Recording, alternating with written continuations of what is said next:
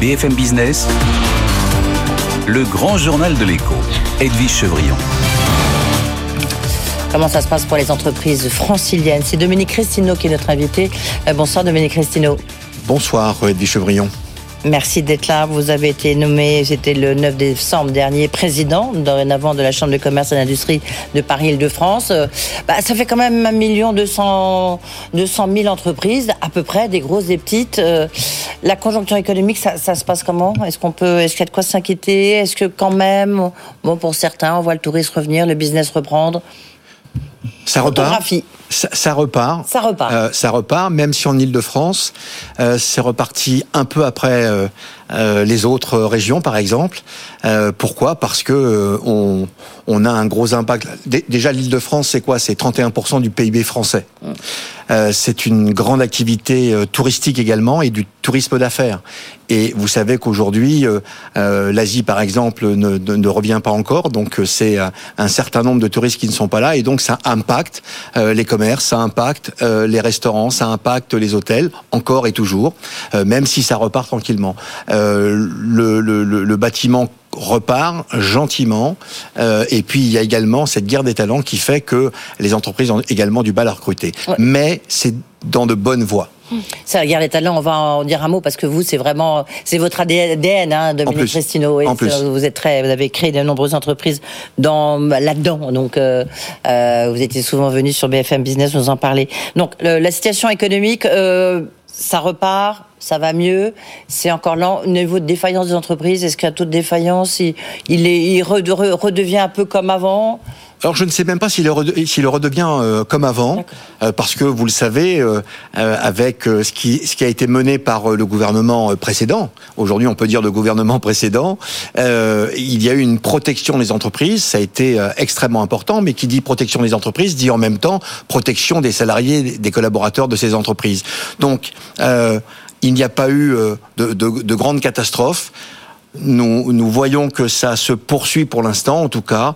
Il y en aura, mais je vous rappelle que avant Covid, il y avait environ 60 000 défaillances par an. Le, juste sur votre 1 million 200 000 entreprises, il y en a combien qui sont justement liées au tourisme, à la restauration euh? Bah, vous savez, si, si, je prends euh, l'Île-de-France par exemple, euh, ou, ou, Paris, ça va être plus simple. C'est simplement Paris, c'est 66 000 commerces, 62 000 commerces. Voilà, c'est assez important. Euh, c'est la plus grosse des activités euh, euh, de, de, France à travers le commerce. Euh, c'est bon nombre d'hôtels de, également et des hôtels de toutes catégories. C'est un, secteur qui a connu beaucoup de hauts et de beaucoup de bas. Euh, hier, je recevais encore un restaurateur qui me disait, ben non, c'est simple, et en plus, qui était dans la euh, responsabilité dans l'UMH Île-de-France, justement, et qui disait, euh, Stéphane Manigol, que vous devez connaître, il disait, ben moi, je dis à tout le monde, enfin, tous mes collègues, augmentez vos cartes de 10%. Donc, il y a une inflation des prix assez forte, mais est-ce que ça ne peut pas se retourner contre, justement, les restaurateurs, les hôteliers? Déjà, je, crois qu'il y a une partie de, la France, des franciliens aussi, puisque nous sommes en Ile-de-France, euh, qui, a, souffert de, ne pas pouvoir euh, bouger, de ne pas pouvoir sortir. Je vous rappelle que euh, avec la crise sanitaire, les restaurants ont été fermés, on ne pouvait pas sortir, et qu'il y avait ce besoin de, repartager. Donc les gens ont envie de, sortir et de se retrouver. Je pense que les restaurateurs, les commerçants, ont, fait en sorte de pouvoir s'adapter à, à cette, pandémie. Euh, les restaurateurs ont fait euh, euh, également, comme les commerçants, du click and collect. Ils ont fait de la vente à emporter. Ça a permis à certaines, à certains restaurants de pouvoir s'en sortir.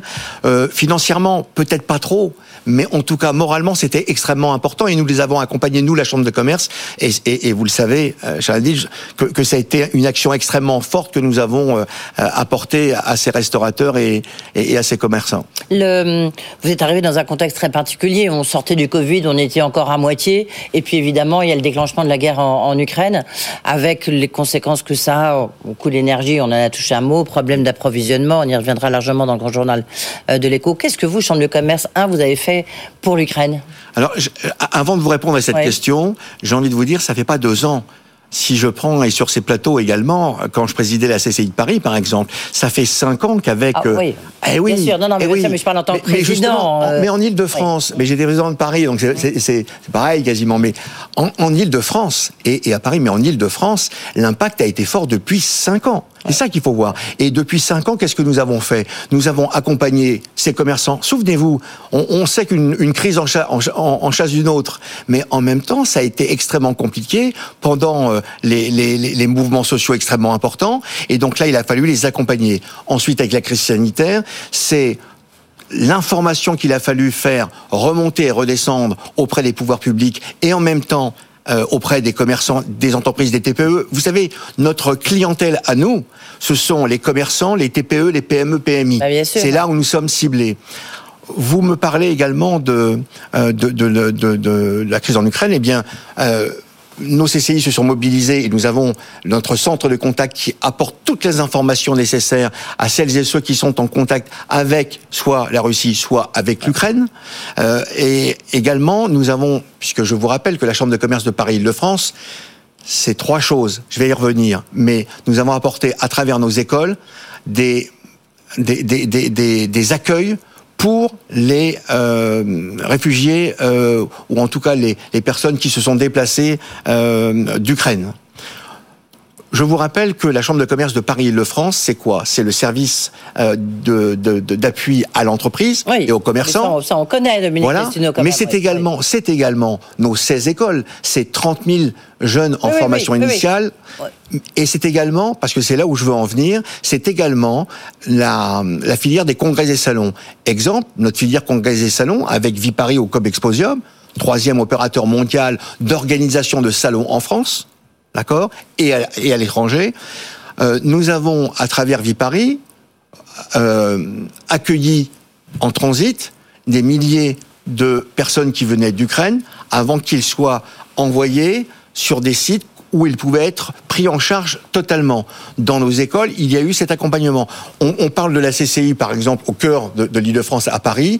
Il y a eu des euh, accompagnements spécifiques pour les entreprises qui recrutent du monde, de voir quels sont les talents qu'il y a également avec ces personnes qui venaient d'Ukraine et qui avaient besoin de travailler, d'accompagnement également pour les orienter en complémentarité avec les services sociaux et avec de l'emploi parce que c'est important également. Dominique Résident, on reviendra sur la partie VIP, enfin euh, euh, congrès parce que ça c'est un point très important de développement de la capitale. Absolument. Mais quand même, euh, donc c'est une période très particulière que bah, tout le monde a traversée. Est-ce que pour vous, au niveau de la chambre de commerce, ça, ça a changé un tout petit peu ben, votre votre rôle, votre aide? Parce qu'on voit bien que Paris a beaucoup changé. C'est tout juste si on reconnaît Paris. Je ne parle pas de Madame Hidalgo, c'est encore un autre débat, on va pas se lancer là-dedans. Mais euh, merci. oui, Non mais Paris a changé, la France a changé. Euh, il y avait le avant Covid et il y a euh, il y a aujourd'hui. Après ça repart. Mais donc votre rôle Notre rôle, c'est un rôle d'accompagnement des entreprises. Nous sommes un service public nous sommes sous tutelle de l'État, qui nous missionne, notamment à travers la loi Pacte de 2019, qui nous missionne sur des missions d'accompagnement aux entreprises, aux TPE, au commerce. À travers la création, le développement de la jeune entreprise, la reprise transmission, un enjeu majeur oui, pour mais ça, vous le faisiez déjà avant. Je veux dire, qu'est-ce qu'il y a de nouveau On le renforce. La transition, les transitions, et les transitions notamment digitales et les transitions environnementale et de responsabilité sociale des entreprises. Parce que là, il faut accompagner ce mouvement et nous sommes, grâce à notre euh, ancrage territorial. Nous sommes au plus près des entreprises. Alors jamais suffisamment, mais nous sommes, je vous le garantis, au plus près des entreprises. Et je ne connais pas de réseau qui est au plus près des entreprises que celui des chambres de commerce et d'industrie de France. En transition, par exemple, transition écologique, qu'est-ce que vous leur apportez, transition digitale Ce sont des comme action? Eh bien, si on reprend, et depuis cinq ans, et pendant la, la crise de la pandémie, pendant, à travers euh, l'accompagnement, la transition digitale, d'accompagner les commerces et les TPE à la digitalisation. À bon nombre de, de ces commerces n'avaient pas de site internet. Nous les avons accompagnés à travers des diagnostics pour pouvoir les, les aider à avoir ces outils pour faire du click and collect, par exemple. Mmh. Nous les accompagnons à travers des diagnostics pour tout ce qui est environnement, euh, et notamment au, au, point de vue des des commerces bien sûr, mais également des restaurateurs. Nous les accompagnons, nous les accompagnons pardon, dans cette démarche parce qu'ils ne savent pas trop ce qu'il faut faire et c'est l'action que nous menons avec eux. Ouais. Dominique Cristino, donc vous disiez, beaucoup de choses ont changé. Paris a changé. Euh, est-ce que on, voit que ça, par exemple là, c'est le, week-end de l'Ascension, on voit que Paris est une ville qui reste une des villes les plus attractives qui soit. Vous en termes de congrès, est-ce que ça, est-ce que ça y est, ça, repart ou alors, bah, le distanciel, on a tous pris tellement l'habitude, c'est un peu comme les salles de cinéma, bah, on n'y revient pas, quoi. On y revient du bout des doigts. Ce que nous avons vu à travers euh, notre filière congrès et salons et euh, Vipari et comme Exposium, c'est que dès l'instant où on a pu réouvrir les salons, c'est reparti véritablement parce que les gens avaient envie de se retrouver. Et en plus, à travers les salons que nous organisons, c'est du business et c'est des contrats. Je vous rappelle que les entreprises ah ont besoin de contrats pour euh, pour se développer. Euh, votre question était est-ce que ça repart? Est-ce que ça repart de non Oui. Les salons, les salons, les congrès, parce que le distanciel a fait que bah, du coup on a, euh, bah, il y a beaucoup de gens qui se, qui qui, bah, qui suivent des congrès mais en distanciel. J'étais en encore la semaine dernière avec le, président directeur général de, notre filiale comme Exposium. Évidemment, ça repart parce que les gens ont envie de consommer, c'est ce que je vous dis, et ont envie de découvrir et ont envie de se retrouver. Mm. Ensuite, euh, la digitalisation a aidé certaines entreprises à pouvoir exposer de manière différente. Il y a cette alchimie qui se fait. Mais l'impact physique est toujours présent et on voit que dès l'instant où c'est possible, ça repart avec des salons physiques. Oui, ça c'est une bonne nouvelle. Est-ce que Paris reste toujours euh, très attractif? Oui. Paris est une ville, malgré les travaux, les embouteillages, est une région capitale. C'est un hub pour la France. Je vous l'ai dit, c'est 30, 30, plus de 30% du PIB français. Des plus grandes régions françaises, euh, D'Europe, d'Europe. Et donc à travers ce, ce lieu ici, c'est les destinations pour aller ailleurs en France également. Le, donc pour vous, ça reste, ça, reste attractif. Euh, bien sûr, bien sûr. Le, les Jeux Olympiques, ça va être important pour vous. Est-ce que là-dessus, vous êtes dessus? Ça dire un an, euh, enfin un an et demi. Euh... Ça, ça, va être fondamental. Et avant les Jeux Olympiques, il y aura la Coupe du Monde de rugby. Je vous rappelle en 2023. Ah euh, et bien sûr, nous nous mobilisons pour accompagner la démarche des entreprises. Ce qui nous importe également, c'est que les entreprises puissent bénéficier de tous les chantiers et de tous les services à travers le, cette grande fête du sport. Parce que il ne faut pas oublier que c'est une grande fête du sport sport avant tout. Et c'est important que les gens, après tout ce que nous avons traversé, que les entreprises soient libérées et que les gens puissent également s'amuser. Lorsqu'on voit, euh, juste une, dernière question, parce que vous avez fait une enquête, je reviens un petit peu en arrière, pardon, euh, sur les, difficultés d'approvisionnement euh, qui, a, bah, qui, a, frappé Paris et les entreprises parisiennes. Les, chiffres sont quand même, il y a 72% qui disent qu'elles ont eu de mal quand même à, s'approvisionner. Oui, et c'est aussi une augmentation des coûts. Je crois que c'est 45% qui ont vu une augmentation de leurs coûts, et, c'est 57%, je crois, de, mémoire. Hein. J'ai plus les chiffres exactement en tête. Je crois que c'est 50 et quelques pourcents qui ont reporté porter également cette augmentation euh, dans leur prix. Euh, ce, qui, ce qui crée aussi cette, cette inflation qui, malgré tout, est euh, plus, plus raisonnable en France que dans le reste de l'Europe, je crois. Mais est-ce que du coup, il y a, bah oui, à cause du bouclier énergétique, mais, mais est-ce que du coup, il y a une réflexion au niveau de la Chambre de commerce pour essayer de réimplanter peut-être des, des, filières euh, en Ile-de-France, euh, que ça soit, je sais pas, dans les microprocesseurs, enfin, une réflexion en tous les cas sur tout ce qui nous manque aujourd'hui ou qui Nous, nous avons travaillé en Ile-de-France, comme les chambres de commerce en France. Je suis le vice-président de, de CCI France également. Nous avons travaillé au niveau national et bien sûr en Ile-de-France. Alors cette réindustrialisation, en tout cas, mm. à faire en sorte qu'on reproduise euh, dans notre pays, qu'on reproduise le, au plus près des consommateurs également. Et oui, nous accompagnons ces entreprises. Je, ça, ça, a été en fin d'année dernière des missions que le gouvernement nous a confiées pour accompagner à cette transformation les entreprises pour qu'elles puissent également repenser leur système alors de fabrication et donc d'approvisionnement aussi. Une petite phrase très importante, vous serez obligé de revenir nous voir. L'apprentissage, euh, c'est combien euh, au, sein de la Chambre de commerce? C'est 38 000, jeunes en, formation initiale, dont 17 000 apprentis. L'apprentissage, c'est excellent. C'est euh, et, notamment à, à, travers le plan un jeune, une solution, un jeune, un mentor, que je connais particulièrement bien. Mmh. Euh, et là, effectivement, c'est quelque chose qu'il faut développer dans notre pays tout entier. Merci beaucoup, euh, Dominique Merci C'est vrai que le mentorat, c'est vraiment vous qui l'avez, qui avez insufflé cette dynamique, euh, notamment au sein de la Chambre de commerce. Merci, Dominique Merci beaucoup. le président donc, de la Chambre de commerce de Paris. Île-de-France, dans un instant, bah, tiens, lui, il construit bah, en Île-de-France, puisque c'est le patron de Bouygues Immobilier qui sera notre invité, Bernard Mouillet. BFM Business, le grand journal de l'écho. L'œil de Jean-Marc Daniel. Bonsoir Jean-Marc. Bonsoir. Faut-il distribuer autant de dividendes? Vous avez vu cette étude qui montre que au premier trimestre des dividendes, euh, un niveau historique de distribution du dividende a été fait, alors qu'on est en plein interrogation sur faut-il augmenter les bas salaires? Est-ce que c'est pas de la provocation? Oui, il y a beaucoup de gens qui pensent qu'effectivement cette distribution de dividendes est euh, une provocation et le, le dividende n'a pas bonne presse d'une façon générale. Euh, quand on regarde en détail, pour quand on regarde un peu plus près, on s'aperçoit d'abord que jusqu'à présent, le salarié n'est pas en lieu de se plaindre particulièrement. C'est-à-dire que la part des salaires dans la valeur ajoutée s'est maintenue. Et euh, même pendant la pandémie, on a réussi, au contraire, même à augmenter cette part, puisqu'on a maintenu les revenus, alors que la production n'était pas au rendez-vous.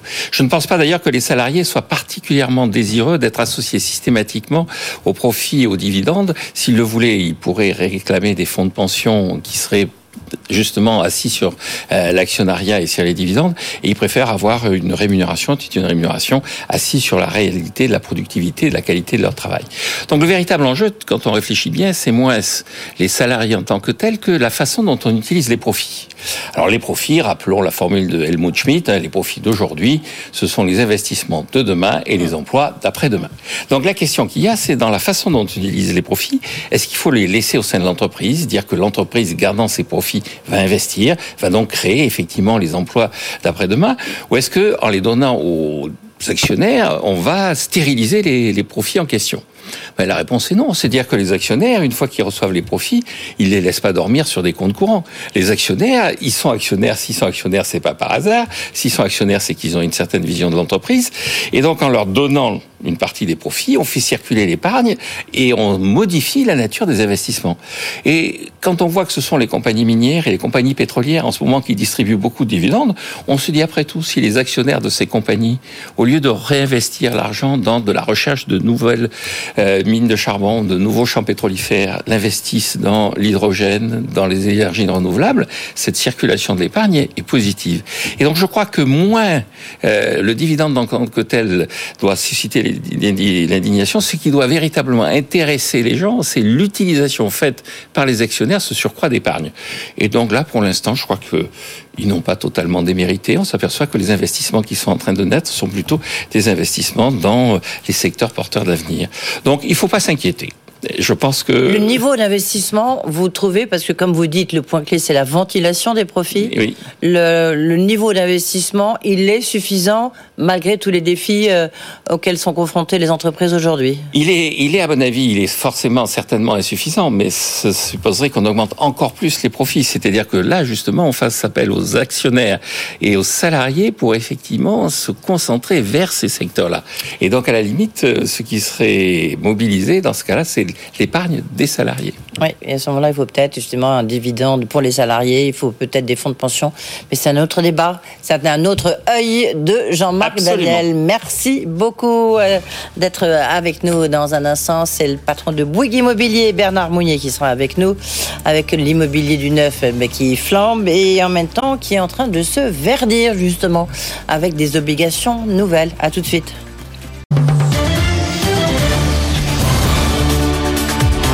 BFM Business, le grand journal de l'écho, Edwige Chevrillon. Notre invité, c'est le patron président de Bouygues Immobilier. Bonsoir Bernard Mounier. Bonsoir. Beaucoup de, questions à vous poser. D'abord, euh, bah tiens, d'abord une question bête et méchante. Il n'y a, pas de ministre du logement. Alors moi, je croyais que le logement, c'était la priorité des priorités en 2022, loger les Français. Euh, vous êtes déçu je ne suis pas déçu de, l'idée de se dire qu'il y aura derrière euh, euh, euh des secrétaires d'État, des, secrétaires d'État ou des portefeuilles qui seront euh, dévolus au logement comme dévolus au transport. Mais il n'y aura pas un ministre. Oui, mais à la limite, la problématique du logement telle qu'on la pose aujourd'hui en France, qui est un problème de problématique de décarbonation de l'activité, de densité du logement, de renonciation à l'acte de construire, de l'attaquer par l'angle de se dire que finalement c'est un problème de transition écologique ou de transition énergétique et de se dire que tout ça doit rentrer dans un grand ensemble, c'est pas complètement euh, anodin et attendons la suite. Attendons la suite. Alors c'est vrai que tous les professionnels s'attendaient à, avoir ah un grand ministère du logement, une grande cause du logement. Euh, il est évident que le logement est un problème, ça rentre directement dans le pouvoir d'achat des Français. C'est le premier poste euh, de dépense du pouvoir d'achat des Français. Un tiers. Mmh. mais mais Euh, il y, a, il y a eu un travail, il y a eu un travail assez important qui a été mené par le gouvernement précédent. Euh, sur cette problématique. Il y a eu des rapports qui ont été menés. la Ah, ça y est, tu as beaucoup de rapports. Voilà. Tous les professionnels se sont mis autour de la table. Les solutions, elles sont sur la table. hein.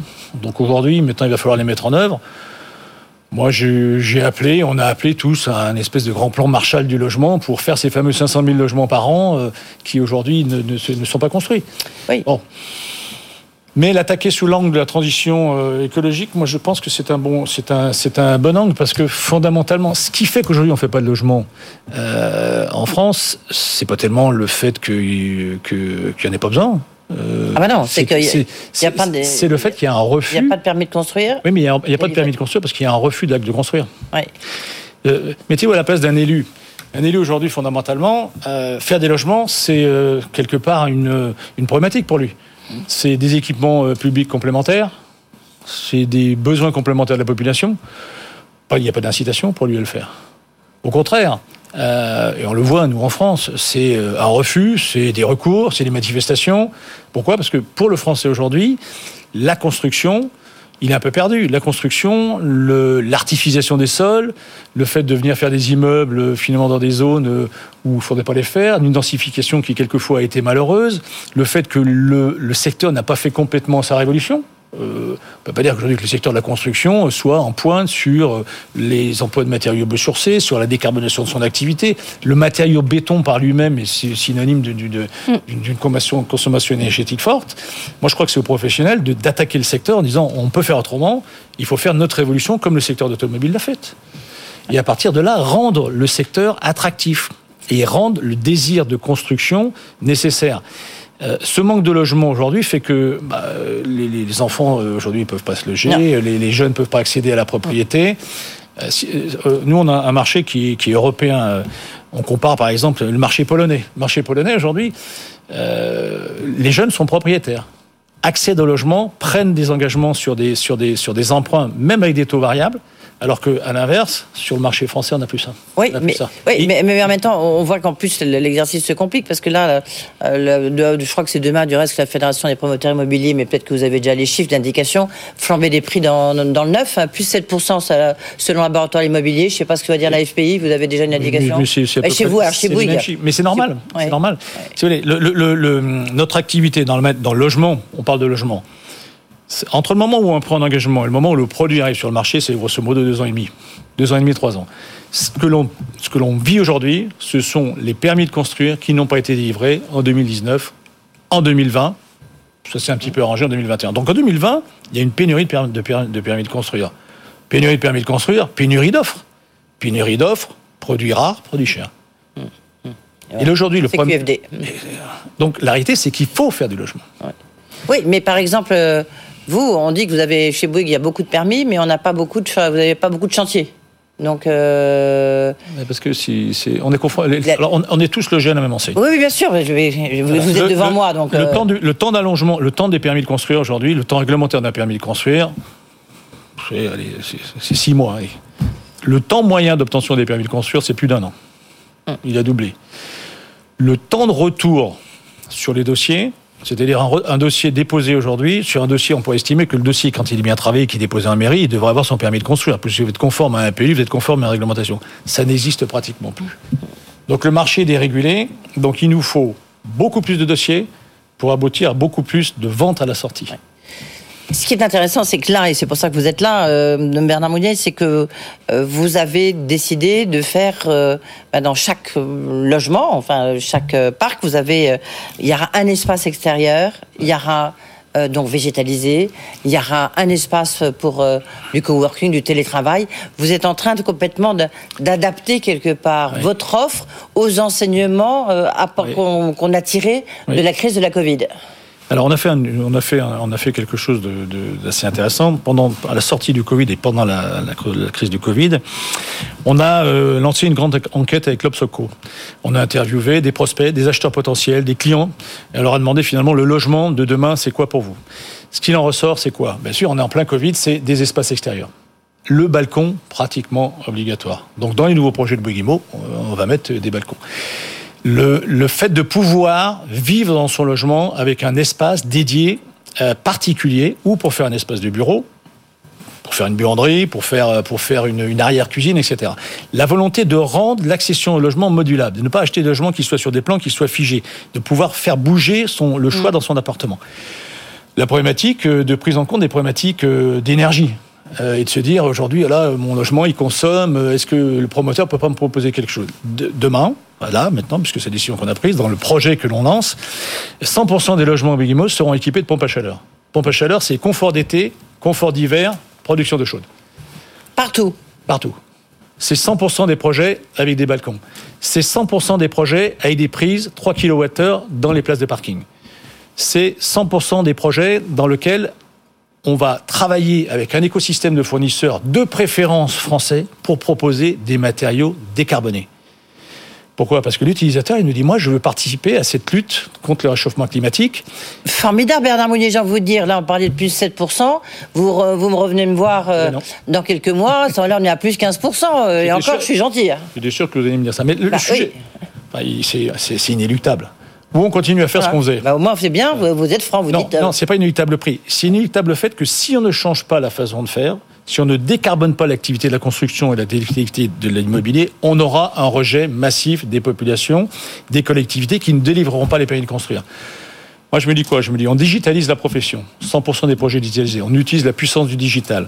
On construit des briques décarbonées. On les assemble dans des projets. On va plus vite pour concevoir avec le monde de l'architecture. On intègre le monde et l'écosystème de nos fournisseurs autour de nous, comme les font, comme le font les constructeurs automobiles. On propose donc un produit qui est acceptable par la société, qui est pas dense, qui est plus vert.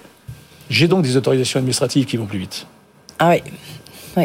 Ça, c'est malin. Qu'est-ce qui me coûte aujourd'hui C'est malin. C'est le temps de réalisation Ouais. de mes projets. Le temps de réalisation de mes projets, c'est trois ans. Si je réduis ce temps de six mois, j'absorbe les surcoûts. Est-ce qu'en même temps, vous faites pas ça parce que donc il va y avoir une nouvelle version d'un, d'un- de- du Pinel, le Pinel Plus, où il faut qu'il il faut y ait, il y ait justement ces transformations écologiques qui se traduisent dans la construction. Il est logique. Il n'y a, Ouais. pas besoin- il y a pas besoin de, de- de se faire imposer les choses. Euh, Bouygues Immobilier, c'est avant tout, c'est le premier constructeur de, de, de logements de, de- en, en termes d'accession. 41% de notre production, c'est de l'accession. Oui, absolument. oui. Bon, euh, on répond déjà à cette première demande d'accession. Euh, le logement en location, Il devient de plus en plus difficile. Hein, il va suivre la, ma- il va suivre la même tendance. Il va suivre la même tendance. Le, Le- le projet que l'on lance, on, euh, je pense qu'il est précurseur dans la capacité à rendre le logement plus confortable, plus durable, plus acceptable. Les projets de Bouygues Immobilier, à partir d'aujourd'hui, seront passés systématiquement à ce qu'on appelle la moulinette de la biodiversité, c'est-à-dire le calcul de, du, de la, de, Mais coefficient les- de biotope. Oui, mais est-ce que les matériaux sont là, les nouveaux bétons, les nouveaux. euh, Oui, le- sous réserve que les grands professionnels prennent des actions de partenariat avec ses fournisseurs. On a signé récemment euh, un partenariat avec une société vendéenne euh, qui produit euh, du béton décarboné. Alors évidemment, il produit du béton décarboné en petite quantité puisqu'il n'a pas les moyens de monter et de subgrader. On lui a garanti un pourcentage de sa production intégré dans nos projets. Ça coûte plus cher. Plus combien? 20%. Mais 20% que sur la quantité de béton que l'on intègre dans les projets. Donc, il y a un moment donné, il y a une espèce de calculette à faire. On ne va pas faire 100% du béton décarboné, mais ce béton décarboné est beaucoup, beaucoup plus décarboné que le reste des autres bétons. Un élu, il va expliquer à sa collectivité qu'on utilise du bois, on utilise du béton décarboné, on utilise des matériaux biosourcés. Quand je vous parle d'une pompe à chaleur, la pompe à chaleur aujourd'hui produite par le marché, c'est une pompe à chaleur classique. Euh, elle est faite avec des matériaux qui ne sont pas des matériaux recyclés, puisque fondamentalement, ce n'est pas la demande qu'on fait aux fournisseurs. Si les fournisseurs, je le garantis, c'est à travers des contrats cadres. Bouygues Immobilier, c'est un peu plus de 10 000 logements par an, que l'on va lui commander par avance un an, deux ans ou trois ans de sa fourniture de pompe à chaleur, mais qu'en échange, je vais lui demander de décarboner son produit, il va travailler sur l'enveloppe de sa pompe à chaleur en plastique recyclé ou des choses comme ça. On va upgrader la profession. Ça, ça c'est euh, euh, en conclusion, on- c'est la nouvelle tendance dans la promotion immobilière. Oui, je pense que c'est la tendance dans laquelle les, les promoteurs qui euh, réfléchissent à l'avenir de leur métier doivent aller. Et, et, euh, bon, je, je vois mes confrères, ils ont, ils ont le même type. On s'est tous engagés à des taux de réduction assez importants de notre impact carbone. Oui, 32% d'ici 2030. Pour vous. Maintenant, il, faut- maintenant, il faut montrer comment on le calcule. Euh, Bouygues Immobilier s'est engagé à se faire certifier par le SBTI. Le SBTI, c'est une certification qui dit comment je vais calculer mon carbone et comment je, je- je communique sur ces résultats. Ben, il faut des actions concrètes. Eh bien, vous êtes venu au moins nous présenter une action concrète, enfin plusieurs, parce que derrière, il y, en a, d'autres qui, qui s'enchaînent. Merci beaucoup d'avoir été avec nous, Bernard Mounier, président de Bouygues Immobilier. Après deuxième heure du Grand Journal de l'Écho, je recevrai Christophe Perilla, le nouveau patron de Valeo. Il sort juste de son assemblée générale. Et après, c'est Stéphane Richard, ex-président d'Orange, qui sera notre invité. Ça sera un peu bah, son bilan et puis sa nouvelle vie. À tout de suite.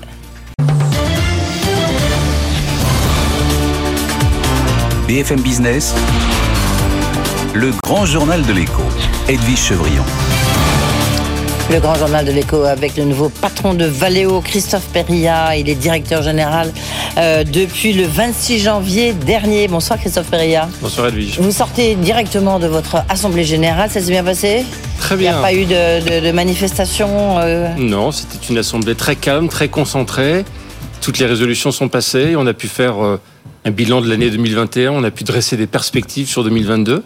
Non, c'était une bonne assemblée. On, va y revenir, c'est pour ça qu'en plus je vous tends un peu la perche, parce que il y a, je sais pas si c'est un problème, mais il y a une question de gouvernance en tous les cas à la tête de Valeo, parce que vous êtes directeur général, il y a une scission euh, des deux fonctions, comme ça arrive souvent, mais le, votre président euh, du conseil d'administration, c'est Jacques Aschenbrois, qui est devenu président euh, du conseil d'administration d'Orange. Donc ça ne peut pas durer, il ne peut pas cumuler de telles fonctions. Comment ça va se passer? Qu'est-ce qui va se passer? Racontez-nous comment les prochains jours. Bien sûr, il n'y a pas de question de gouvernance. Tout a été, dit, tout est décrit euh, depuis euh, mi-2020. C'est à ce moment-là que le plan de succession de Jacques Aschenbrois comme président directeur général a été défini. Euh, et depuis, on applique ce plan étape par étape qui m'a conduit à être directeur général délégué, puis directeur général. Jacques Aschenbois président et président jusqu'à la fin de l'année. Bah oui, mais il ne va pas rester président jusqu'à la fin de l'année de Valeo et président d'Orange. Hein. Si, il sera président d'Orange pour les quatre ans qui viennent et président de Valeo jusqu'à la fin de l'année. Moi, j'ai souhaité, j'en ai parlé au conseil d'administration, j'ai souhaité qu'il soit bizarre, à mes côtés encore pendant euh, l'année 2022 Jacques Aschenbrois, pour moi, c'est un soutien. Il anime euh, de manière exemplaire les travaux du, conseil d'administration. Il connaît très bien l'entreprise. Oui, mais je suis directeur général, il est président et il me soutient jusqu'à la fin. Quelles que soient ses, ses, grandes capacités, évidemment. Je veux dire, euh, Orange, c'est quand même un nouveau challenge énorme.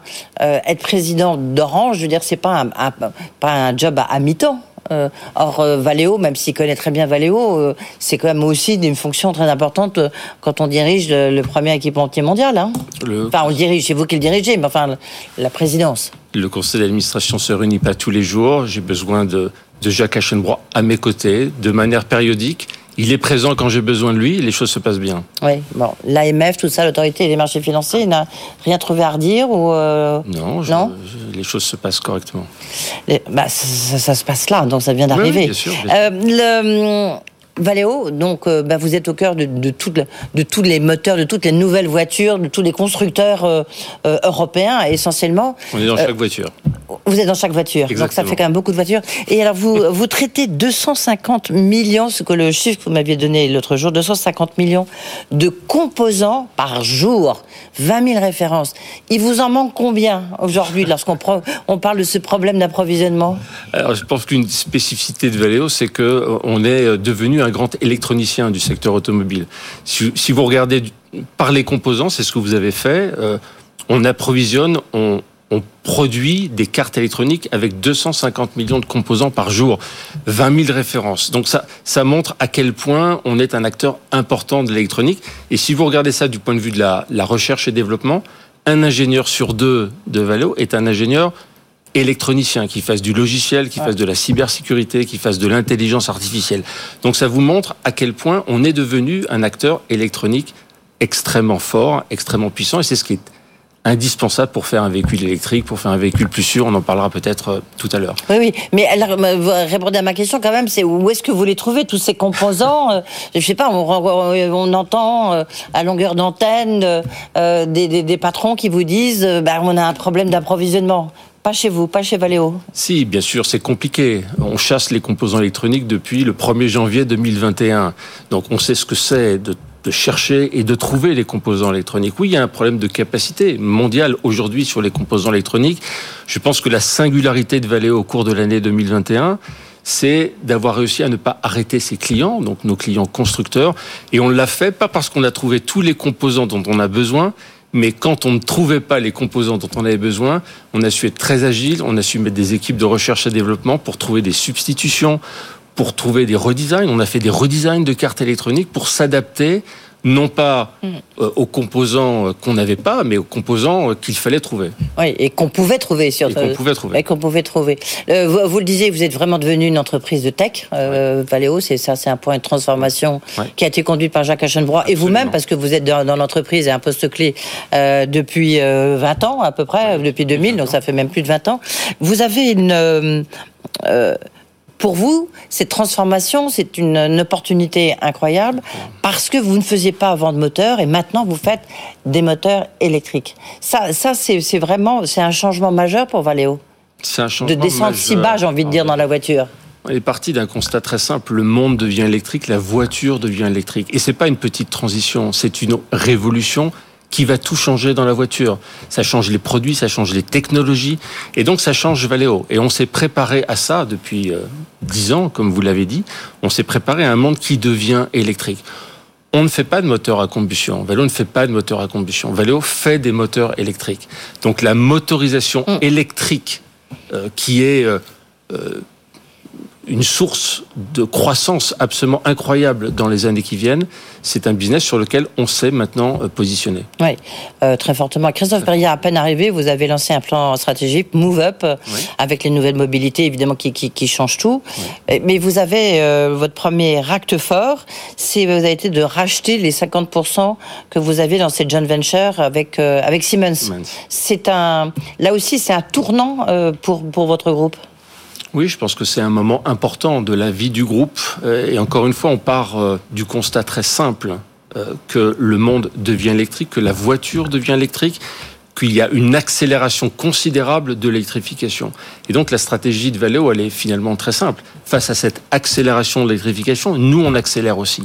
Et on avait créé cette société avec Siemens, c'était il y a cinq ans. Mhm. Et c'est une société qui était concentrée sur l'électrification haute tension. Euh, la haute tension, c'est ce qui est nécessaire pour euh, faire fonctionner les véhicules électriques de, de demain. Et donc cette société, euh, on y avait mis le meilleur de Valeo, on y avait mis le meilleur de Siemens, on a travaillé dur hein, pendant cinq ans. Je vais vous donner quelques chiffres parce que c'est, je pense, très symbolique de ce qui s'est passé. Après cinq ans d'existence, cette société avait 20 clients. Après cinq ans d'existence, elle avait construit huit usines nouvelles. Elle avait embauché 2000 ingénieurs et elle avait déposé 2000 brevets. À travers ces chiffres, vous voyez l'extraordinaire travail que Valeo et Siemens ont fait ensemble Sur le moteur électrique. sur la motorisation. La motorisation, au sens En large. fait, c'est le moteur, Oui. c'est l'onduleur qui permet de faire fonctionner le moteur, une petite boîte de vitesse à côté, le chargeur, hein, il faut charger le véhicule aussi. Donc, tous ces produits qui permettent la motorisation électrique. Une, une question, je sais qu'elle est jamais simple pour vous, euh, mais euh, en tant que patron de Valeo, c'est de Valeo, pardon. Lorsqu'on regarde les constructeurs européens, euh, il y a les Allemands. Vous avez travaillé beaucoup avec les Allemands. Il y a évidemment, il y a, il y a les, il y a les Français. Bon, il y a les Anglais, c'est un peu plus compliqué. Euh, quels sont ceux qui sont le plus en avance justement dans la euh, dans la voiture électrique? Bah, écoutez, je pense que je... travaillez beaucoup avec Renault, je sais. Oui, on travaille avec. Bon, notre spécificité, c'est d'être au, au contact et au service de tous les constructeurs euh, mondiaux, quels qu'ils soient. Et on travaille pour tous les constructeurs mondiaux. Je pense qu'aujourd'hui, ce qui est vraiment fondamental dans cette transformation, c'est qu'il y a une accélération partout, quel que soit le constructeur. Chaque constructeur aujourd'hui annonce des plans de plus en plus rapides, de plus en plus ambitieux pour mettre toujours plus de voitures électriques toujours plus tôt. Donc, je ne crois pas qu'on puisse parler d'une avance de tel ou tel.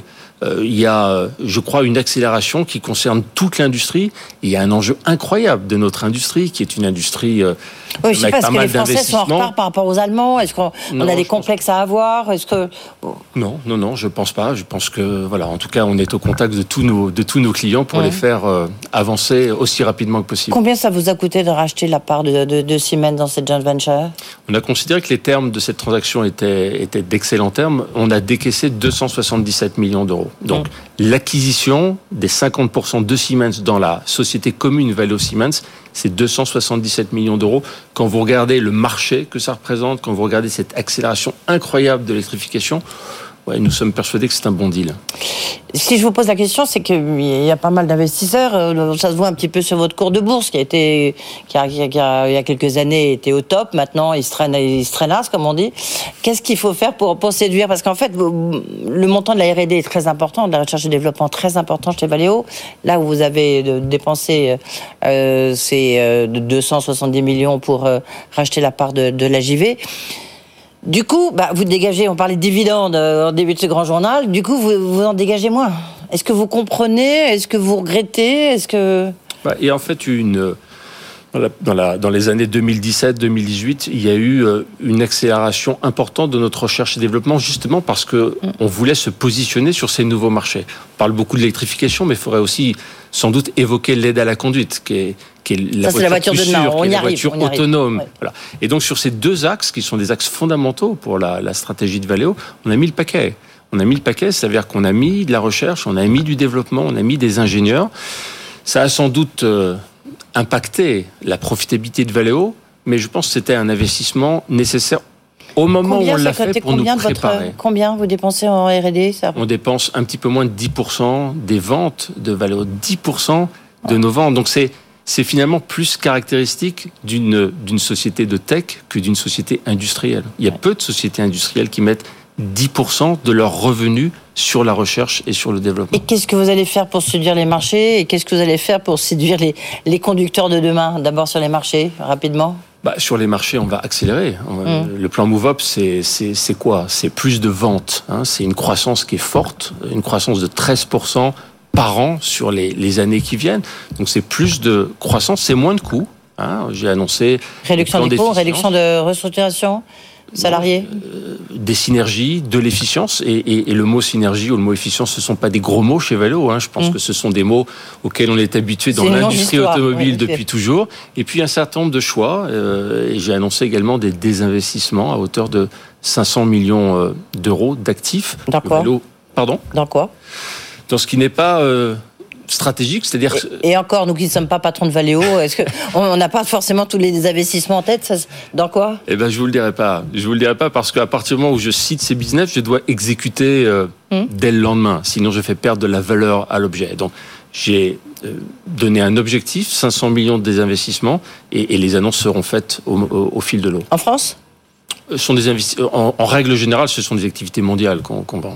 Oui, donc ce sont des, c'est des branches, c'est des activités que vous allez exactement. vendre. Euh, Fermeture d'usine, restructuration ou pas? Euh, écoutez, on peut jamais savoir ce qui va se Oui, passer non, mais demain. pour l'instant, dans votre regarder- plan. Mais on peut regarder ce qu'on a fait ces dernières années. Si vous me parlez de la France, on a un footprint qui est 23 usines en France. On y a investi. On a converti beaucoup d'usines d'anciennes technologies vers des nouvelles technologies.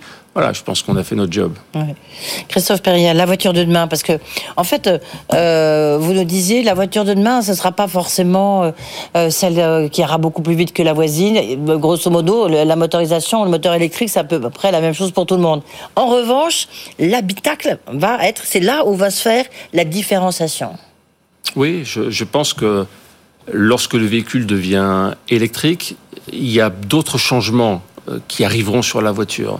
L'aide à la conduite, le premier pas vers l'autonomie. L'autonomie, on y est. Hein. Le premier véhicule autonome, c'est-à-dire vous oui, avez mais le pas droit. le maximum, puisqu'on va jusqu'à 5, c'est autonome au niveau 3, non C'est Oui, ça niveau 3. Bah, Ouais. Niveau 3, ça veut dire que vous pouvez quand même Hmm. sortir votre roman, lire un bouquin, vous pouvez prendre votre téléphone sans être verbalisé. Ça veut dire beaucoup de choses. C'est un pas considérable euh, vers l'autonomie du véhicule. Donc c'est plus d'autonomie, plus d'aide à la conduite. C'est c'est un business où on est leader mondial, donc c'est quelque chose qui est extrêmement important pour nous. On pense que c'est plus de style, euh, plus de signature et donc plus d'éclairage. Là aussi, c'est un business où on est numéro un mondial. Et puis c'est une interface entre le conducteur et puis euh, et puis euh, la voiture qui est qui est différente parce que vous êtes déchargé d'une partie de votre charge, charge mentale ou charge de conduite. Oui, bien sûr. Donc ce sont des écrans très très larges. C'est c'est euh, la connectivité de la voiture. euh, c'est euh, l'affichage tête haute, c'est-à-dire la réalité augmentée. C'est de l'affichage sur fait, la on route. conduit plus, on, enfin, on ne conduira plus, on se fait transporter quelque part. C'est ça. Oui, c'est la nouvelle mobilité.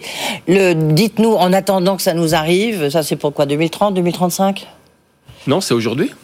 Le niveau 3 d'autonomie sur la Mercedes Ouais. classe S ou la Mercedes EQS, c'est maintenant. Mais les nouveaux habitacles qu'on a. Les nouveaux habitacles, ben, vous voyez les écrans euh, augmentés de taille, vous voyez euh, la réalité augmentée sur votre pare-brise. Ça, c'est plus quelque chose qui est continu. Si je vous posais la question, c'est je voudrais savoir quel est, je sais pas, même pour cet été, le, le prochain, pas gadget, mais la prochaine innovation que nous, on va trouver euh, dans nos véhicules. Celle que vous remarquerez. Euh, Mais encore. Écoutez, on a, on a, euh, on a par exemple développé euh, euh, un système de caméra qui vous permet d'effacer votre remorque, qui vous permet d'effacer votre caravane, qui vous permet d'effacer euh, une- une- un objet. Ah, et donc de voir derrière, quoi. de voir, de Ah oui, voir derrière et de rendre votre remorque totalement invisible. C'est-à-dire que vous regardez votre écran, vous avez une image reconstituée à partir des quatre caméras qui sont autour de la voiture, une caméra qui est derrière la remorque et on vient faire de la fusion d'images, on vient travailler tous les pixels et on vient finalement rendre l'objet que vous transportez totalement invisible. C'est important pour la sécurité. Ouais. À condition que tout le monde soit équipé, hein, je crois, c'est ce qu'il faut, dire. C'est passionnant. Merci beaucoup Christophe Ferrier d'avoir été avec nous, donc directeur général de Valeo. Dans un instant, euh, bah, lui, il était PDG d'Orange euh, jusqu'à encore quelques jours. Aujourd'hui, sa nouvelle vie, ses bilans, ses regrets, ses espoirs. Euh, c'est Stéphane Richard, notre invité.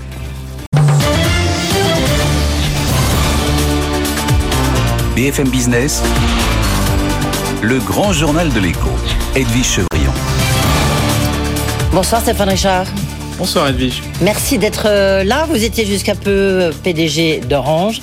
Aujourd'hui, vous avez une nouvelle vie. Euh, Vous allez nous dire où est-ce que vous allez. On sait que vous allez dans ce qu'on appelle une boutique ou des conseils indépendants très connus euh, qui s'appelle Perrella Vimbert. euh, où vous allez retrouver, j'ai presque envie de dire, une bande de copains parce qu'il y a vraiment tous les gens de votre ex-vie avant Orange.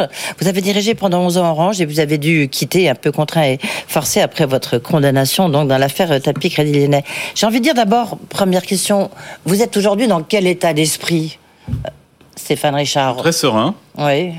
Euh, je suis très heureux d'avoir passé ces, euh, cette décennie un peu plus euh, chez Orange.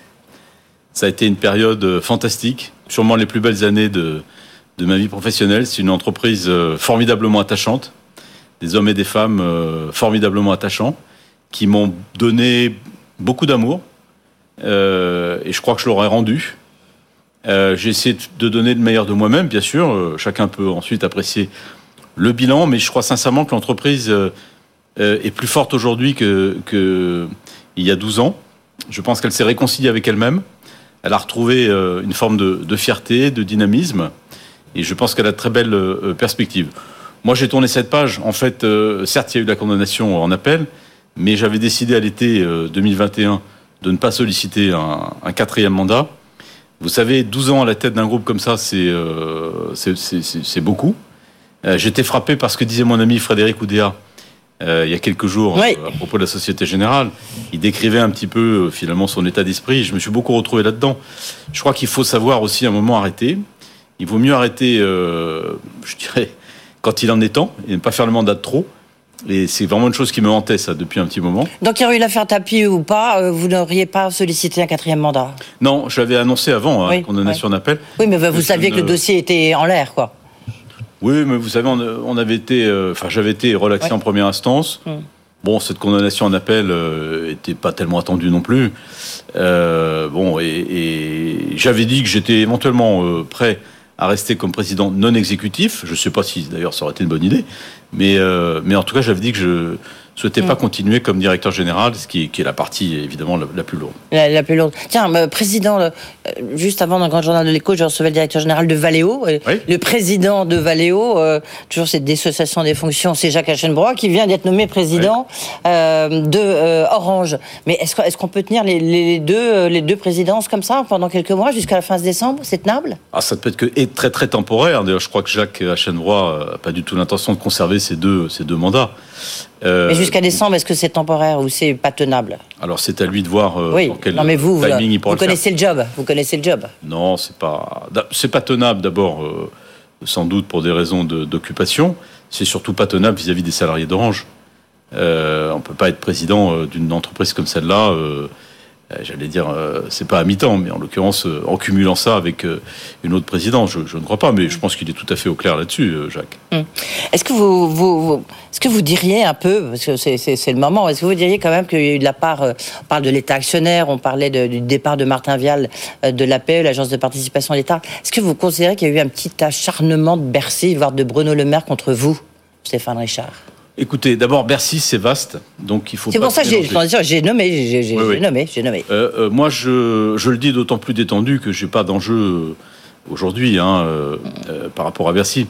Je trouve que la façon dont l'APE s'est comportée à mon égard est totalement exempte de critique. Je trouve que les, les personnes de l'APE, Martin Vial, la jeune femme qui d'ailleurs va le remplacer par intérim euh, et qui siège à notre conseil, Stéphanie Beignet, euh, Que par intérim, je crois, du reste. pour l'instant par intérim, peut-être Mmh. qu'elles seront confirmées après. Je lui souhaite. Mais en tout cas, euh, ils ont été tout à fait corrects. Voilà, tout à fait corrects. Bon, après, bien sûr, il y a le ministre. Le ministre, moi, j'ai jamais eu d'abord de différent personnel avec lui, hein, du tout. Je le connais depuis longtemps. je pense qu'il y a une estime ré- réciproque. Euh, on n'a jamais eu de conflit sur des sujets propres à Orange. Il a eu une lecture euh, de cette affaire me concernant, qui est une lecture très politique, considérant qu'il fallait euh, que, à partir du moment où il y a une décision de justice, quel que soit le fond de l'affaire, quel que soit le sentiment qu'on peut avoir sur, euh, je dirais, euh, la, justice de la décision de justice. Bon, Euh, c'est une décision qui ne m'empêchait nullement d'exercer aucune fonction. La preuve, d'ailleurs, je vais faire autre chose maintenant. Donc, il n'y avait aucune conséquence mécanique. Il y a eu une lecture politique. Je ne suis pas d'accord avec cette- lecture politique. Euh, il le sait, c'est sa responsabilité, c'est sa responsabilité à lui de prendre ce type de décision. Vous lui en voulez? Non, je le enfin, je Oh. veux, oui, un peu. Oui, bien ben voilà. un peu. Oui. Non, mais oui, évidemment. Je, je- C'est plus sur la forme, si vous voulez, que sur le fond. Parce que sur le fond, j'ai jamais contesté. euh, euh, c'est quand même une affaire aussi qui, qui m'opposait à l'État. Complètement artificiellement, certes, mais bon. Donc, je, je peux comprendre. Je dirais que sur la forme, j'ai trouvé que la, la, la rapidité, disons, de la réaction était assez peu respectueuse de, de ma personne. Euh, Bon, après, on a trouvé aussi des accommodements qui ont fait que finalement j'ai pu terminer ce mandat. Euh, et donc, euh, j'ai voilà, effacé cette J'ai envie de dire, décidément, les ministres de l'économie et des finances euh, ne vous réussissent pas forcément, en tous les cas, comme, euh, comme, voilà, comme dans votre entourage, on va dire ça comme ça. Enfin, les gens à Christine Lagarde et Bruno Le Oui. Maire, c'est un peu les, les deux. Bah, au-delà de ça, vous savez, au-delà des personnes, je pense que ça fait réfléchir sur le métier que j'ai fait, le métier Ouais. de directeur de cabinet, qui est un métier à la fois très ingrat quand même, et où on peut être amené à prendre des risques personnels sans vraiment s'en rendre compte. Vous savez, dans l'affaire Tapi, euh, je pense qu'il n'y a pas un Français qui pense que c'est moi qui ai décidé de faire un arbitrage pour régler euh, les dossiers de M. Tapi. Tout le monde sait que j'ai pas, j'ai pris aucun intérêt personnel dans ce dossier. Et finalement, après dix ans de galère, après dix ans de calvaire, même d'ailleurs judiciaire, cette espèce de- d'épée de Damoclès qui m'a plombé pendant dix ans, euh, je finis par être condamné. euh, bon, donc euh, ça fait réfléchir, oui. Alors revenons, revenons sur Orange, Mmh. parce que le, le, le, le- le corps social, vous l'avez apaisé, c'était un exercice qui n'était pas évident. Du reste, est-ce que cet apaisement nécessaire, enfin, je veux dire pour la, la- la poursuite d'Orange, mais c'est pas fait un peu au détriment de la transformation d'Orange, de l'entreprise? Bah, je ne crois pas. Je ne crois pas. vraiment, je ne crois pas. J'ai souvent entendu cette petite musique de. euh, Non, mais reconnaissez qu'elle est logique, enfin l'interrogation est logique. Oui, bien sûr. Toutes les interrogations sont, sont légitimes. hein. Mais je pense vraiment, quand on regarde l'histoire de l'entreprise, ce qui s'est passé au cours de ces dernières années, on ne peut pas dire ça. Euh, D'abord, moi, je suis fier d'avoir apaisé l'entreprise. Mm. Je dirais, s'il y a au moins un accomplissement que, que d'abord, je pense, tout le monde me reconnaît, mais dont je suis le plus fier, finalement, c'est c'est celui-là. Parce que là, on est sur, euh, on est sur des situations euh, individuelles, on est sur de l'humain. Il y a eu beaucoup de souffrance dans cette euh, entreprise, et, et c'était capital pour qu'elle puisse euh, regarder à nouveau l'avenir, Honnête. de, de tourner cette page-là. Euh, vous savez, il y a, il y, a des- il y a beaucoup de salariés qui m'ont envoyé des messages au cours des derniers mois. J'en ai eu plus de 10 000. Ouais. Et puis vous Et- avez fait et une parmi ces tournée. euh, messages. Il y en a un qui m'a touché tout particulièrement, c'est une dame qui me dit, mais on, dit, on dit souvent que vous avez été le pacificateur, mais en fait, vous avez été plus que ça, vous, avez- vous êtes l'homme qui a, qui a sauvé l'entreprise. Elle était en danger de mort. Voilà, donc c'est une chose très importante. Maintenant, est-ce qu'on peut dire que ça s'est fait au détriment de la transformation? Je ne crois pas. Euh, on peut en, en prendre beaucoup d'exemples. D'abord, euh, Orange, au cours des dix dernières années, si je ne prends que ce critère, Mhm. a réduit considérablement ses effectifs.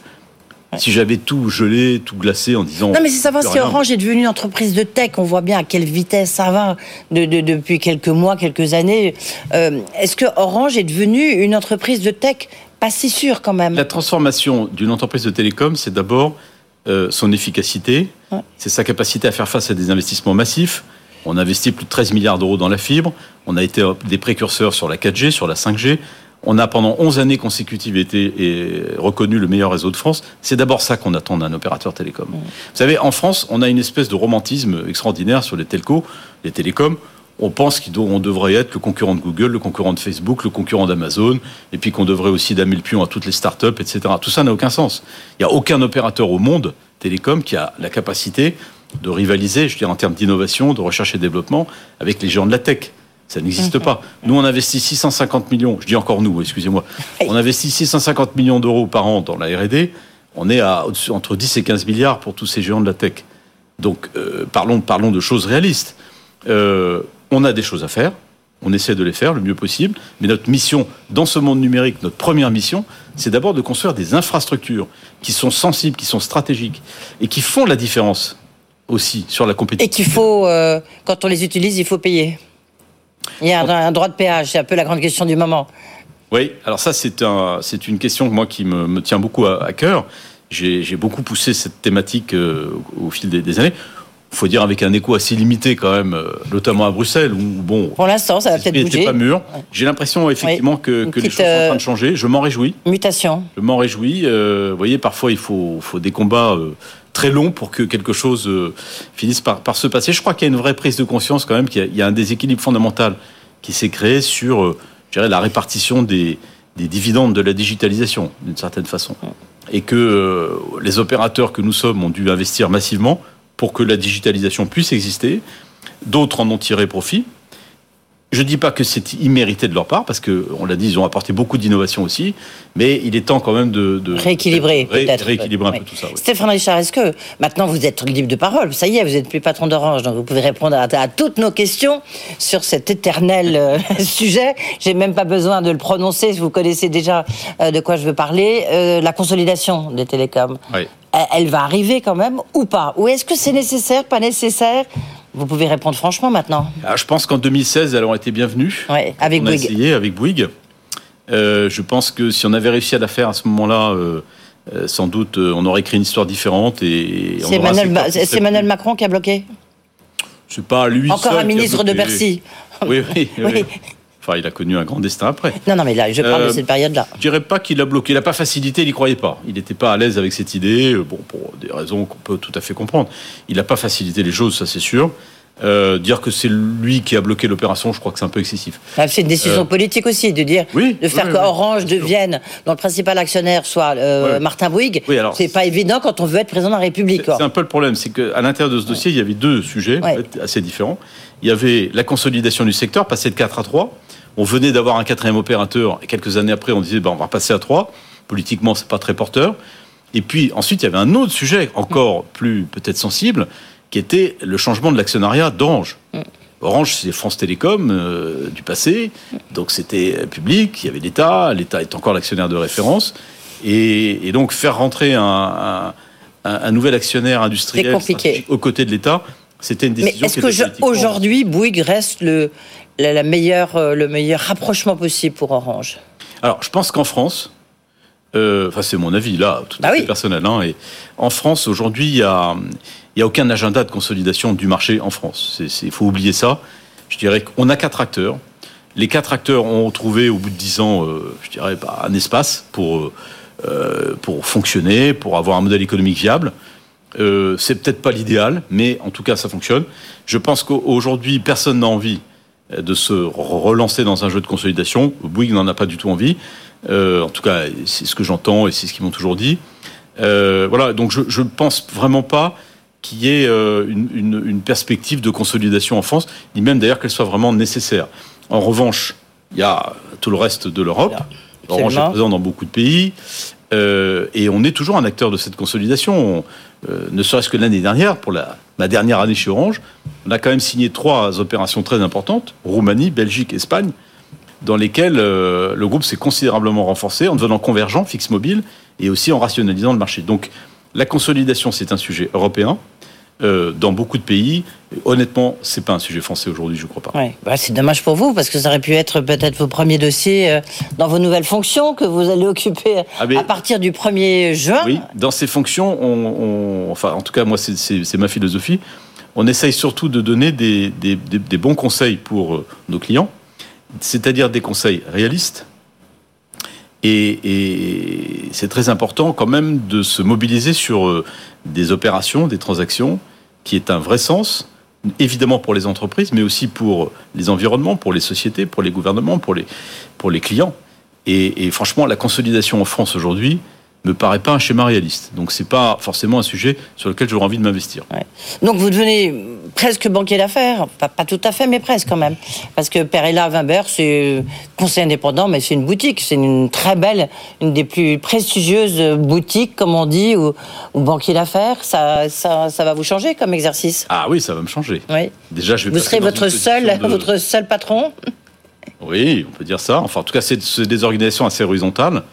Euh, Perella, en plus, a une, euh, Weinberg a une culture qui est très collégiale. Vous voyez, c'est une maison qui n'aime pas les silos. Et donc, euh, c'est une chose qui m'a beaucoup plu aussi euh, chez eux. Ils ont une très belle équipe à Paris. Ils ont une très belle équipe d'associés partout dans le monde, d'ailleurs, en- aux États-Unis, en Allemagne, en Angleterre. C'est très mondial, c'est très international. C'est assez anglo-saxon comme culture, mais ça me plaît beaucoup. Et, euh, et c'est très qualitatif, effectivement. C'est une position de conseil, donc oui, ça va me changer, parce que depuis 30 ans, pratiquement, j'ai toujours été opérationnel, moi. Donc, euh, donc être dans une position de conseil, c'est- nouveau. Mais ça me plaît beaucoup, ça m'intéresse beaucoup. Euh, mais c'est quand même un conseil, euh, c'est pas, pas des cabinets de consultants. C'est un conseil qui est quand même euh, très axé sur des, réalis- des réalisations concrètes, sur des opérations. Sur des opérations, oui. Ça mêle de la stratégie, beaucoup de stratégie, et aussi quand même de l'exécution financière. Il faut de la créativité, il faut un sens de la tactique, il faut du réseau. Il faut une connaissance quand même aussi. euh, un peu Là, je crois que là, vous, euh, vous pouvez vous cocher la case, comme on dit, euh, Stéphane euh, Richard. J'espère. En tout Ouais. cas, euh, en tout cas, je suis très heureux de, de rejoindre cette très belle maison. Merci beaucoup, en tous les cas, d'être venu ici. Merci beaucoup. Euh, Stéphane Richard, donc désormais banquier, ex-patron d'Orange. Merci beaucoup.